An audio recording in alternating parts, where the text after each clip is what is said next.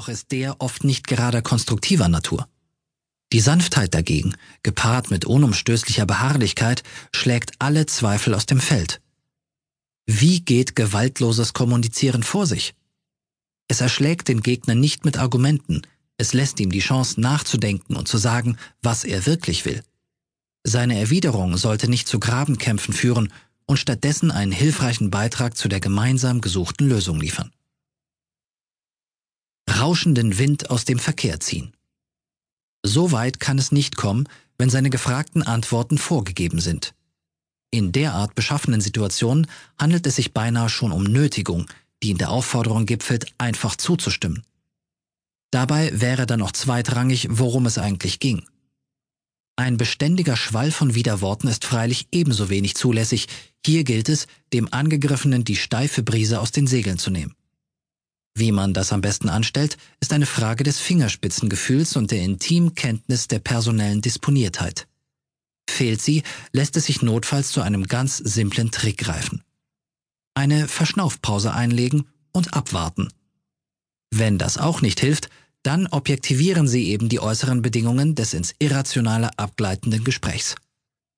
Persönlich zu werden hilft selten weiter, mit Ausnahme der gelegentlichen, jedoch nicht chronischen Notwendigkeit, wertvolle Zeit zu sparen, die sich auch dazu verwenden lässt, das Gesagte noch einmal zu überdenken.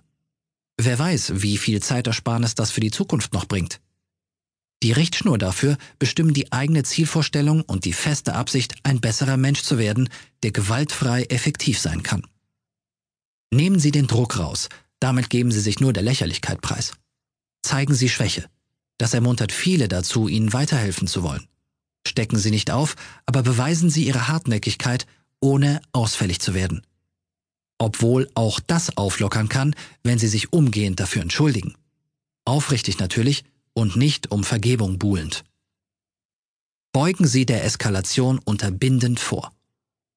Ein guter Trick ist nur so lange nützlich, wie er nicht als solcher erkannt wird.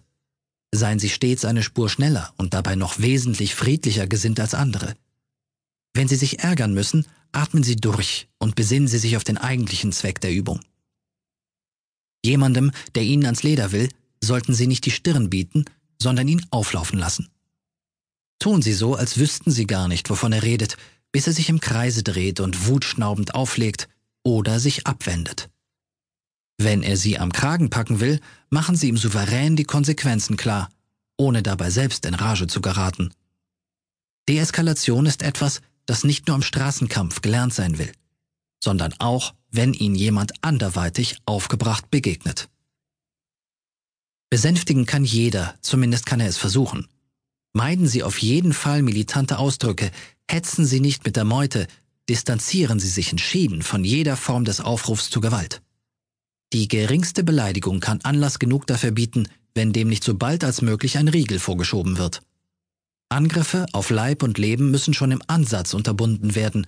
Erste Anzeichen dafür sind nicht zu ignorieren. Sonst entsteht im Nu ein Flächenbrand.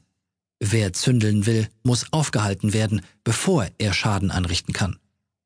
Das heißt nun wieder nicht, dass jeder dahergelaufene Unkultivierte mit Samthandschuhen anzufassen wäre. Es gilt, vom rechten Wege abgekommene in ihre Schranken zu verweisen. Gezieltes Training hilft gegen die Unfähigkeit. Lassen Sie sich ausbilden, wenn Ihre Fähigkeiten nicht genügend entwickelt sind. Bringen Sie es Ihren Kindern bei, damit sie es von vornherein beherrschen. Das erklärte Ziel einer bei Bedarf erlernbaren Vorgehensweise ist es, gegenseitiges Vertrauen zu fördern und so die Lebensfreude unter den Menschen stärker zu verbreiten. Wer einem misstrauisch begegnet, ist davon zu überzeugen, dass seine Haltung jeglicher Begründbarkeit entbehrt. Um das zu erreichen, soll im Gespräch eine andere Ebene anvisiert werden, von der aus das Geschehene unverfänglicher einzuordnen ist. Wenn scheinbare oder auch offensichtliche Probleme ihrer Lösung näher kommen, entsteht gegenseitig Respekt voreinander, eine wichtige Voraussetzung dafür, den anderen in seiner Individualität zu achten. Verbindliches zu formulieren, das bedarf gekonnter Einfühlung in fremde Lebensumstände, die sogar erläutert werden können, wenn eine gemeinsame Basis dafür geschaffen worden ist. Machen Sie deutlich, dass Sie jemanden schätzen, der Ihnen gegenübertritt, bevor es zu einer Konfrontation aufgrund vermuteter Divergenzen kommen kann.